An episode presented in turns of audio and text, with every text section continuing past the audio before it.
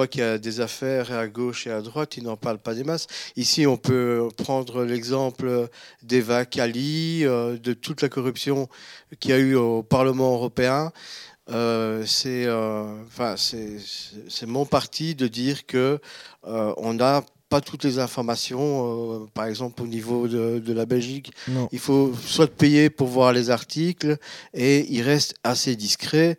Euh, étant euh, de connivence forcément avec l'appareil euh, en place, hein, l'exécutif, autant au niveau de la communication des informations, mais aussi, je veux dire, par application, où ce sont des gens qui sont quelquefois dans des mêmes familles, où il y a l'avocat, où il y a des gens dans dans des conseils d'administration qui décident des subsides. Tout ça, tout ce, tout ce monde est ensemble et je veux dire, les, je, vais être assez agressif sur le coup, mais les, les chiens ne se, se mangent pas entre eux, rarement. Sublimation, eau bouillante sur panier de crabe.